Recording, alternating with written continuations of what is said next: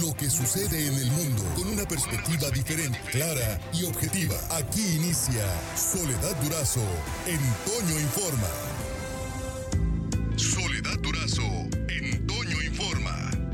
Está en la línea telefónica y me da mucho gusto siempre el sociólogo Ramón Valdés León. ¿Cómo estás, Ramón? Buenos días.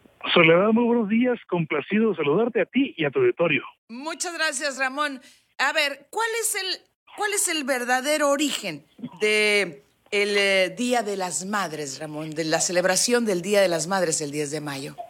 Fíjate que esto fue una, fue una contrarrespuesta a lo que estaba pasando en Yucatán. Sin embargo, déjame irme un poquito más atrás, Soledad, si me permites. Adelante, por Fíjate favor. que en la época colonial, la figura materna realmente estaba totalmente relegada.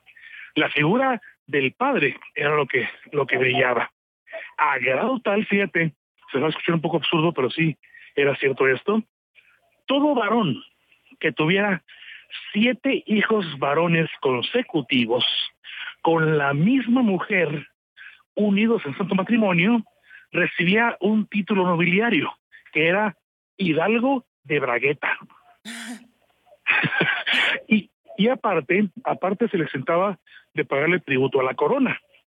Ajá. Ya en el México independiente, ya más o menos lo que es la penúltima década del siglo XIX, Manuel Acuña, antes de suicidarse, termina su nocturno a Rosario, que es eh, el primer escrito donde hay un manifiesto edípico, ¿no?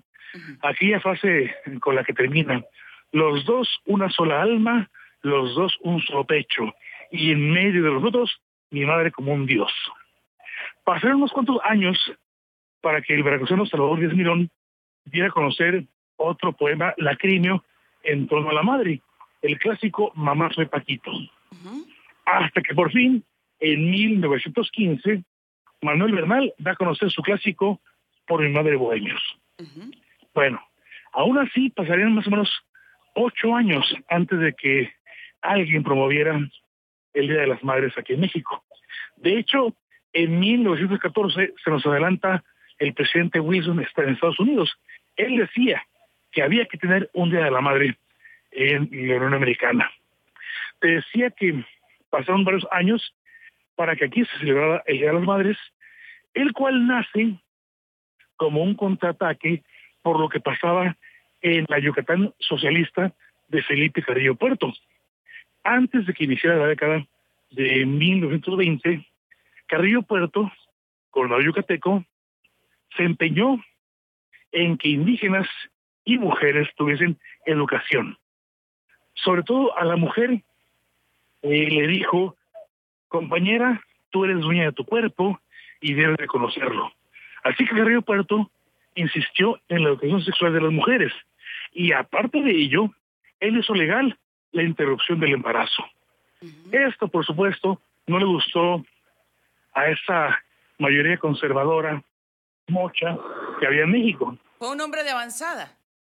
Totalmente avanzado. Un hombre del que sabemos poco, lamentablemente. Es un hombre que debe de brillar junto a Juárez, junto a, junto a Villa, junto a Zapata, junto a los grandes revolucionarios de veras. Oye, quizá la referencia a aquella canción de Peregrina. Ah, bueno, por supuesto. Eh, Alma Reed, el amor de, el amor de, La de periodista. Así es la periodista, neoyorquina, ¿no? Neoyorquina, así Sí. es, también muy cuatacha de Giván Yalil, por ejemplo. Ajá. de grandes, de grandes personajes de, de la literatura del periodismo. Fíjate que, pues de ella también sabemos poco, de Elma Reed, aunque bueno, fue la musa de Carrillo Puerto. Sí. Eh, este amor no se pudo llevar a cabo porque Carrillo Puerto fue traicionado y asesinado. Que no haga la charra. Ya. Ah, bueno. Entonces te decía yo, en 1922, el director del- de Excelsior, el señor Arpuche, hace una feroz campaña para defender la maternidad. Y a él es a quien se le ocurre, pues, empezar con certámenes, con concursos para premiar a las madres. Esto le gustó mucho a, a Eles ¿eh? al protocolo Eles Hayes, a la sazón presidente de México. Y de hecho, a doña Hortensia, su esposa, ya no se le presentaba como la primera dama de México, se le presentaba como la primera madre de la nación. Ándale. Entonces ya, te decía yo, Excelsior y otros medios empezaron a hacer certámenes, concursos, para premiar inclusive a la mujer más paridora. ¿eh? Este, se llevó pa- a premiar a, a mujeres que llegaron a, a parir 26 hijos. ¿Pero cómo? O sea, sí, o sea, mira, se creía que la maternidad era una virtud. Pero bueno, hubo mujeres, muchas mujeres, que murieron debilitadas, desclasificadas por estar pariendo, pariendo, pariendo y pariendo. Entonces, este, pues eh, allá tenemos también el cine hablado. El cine hablado de México comienza en 1931. Pues a partir de ahí también se hace del, cine un filón lacrimeo para exaltar la figura materna. Tenemos a Juan Orol con aquella película llamada Madre Querida, que bueno, si uno la ve dice, ay caray, este hombre haciendo cine es un exceso de azúcar, ¿no? Y por supuesto, la figura esencial del cine eh, maternal, Sara García. Una mujer que antes de los 40 años se mandó sacar la dentadura para interpretar a una abuela en la obra de teatro Mi abuelita la pobre. Vemos pues que la figura materna en realidad empieza a ser considerada después de la Revolución Mexicana. Pues qué, qué recorrido tan interesante nos has hecho, Ramón, esta mañana. La verdad, las cosas te lo aprecio muchísimo y, eh, seguramente el auditorio también lo, lo habrá disfrutado como nosotros aquí en cabina. Ojalá que sí, pues de eso se trata. Un abrazo para toda la gente y bueno, pues ojalá que la pasen muy bien este y todos los días.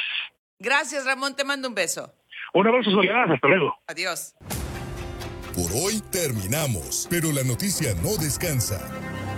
Y nosotros tampoco. Soledad Durazo le espera de lunes a viernes a las 5.30 de la mañana por la cadena Larsa Comunicaciones. Con más noticias, más información, más Soledad Durazo en Toño Informa.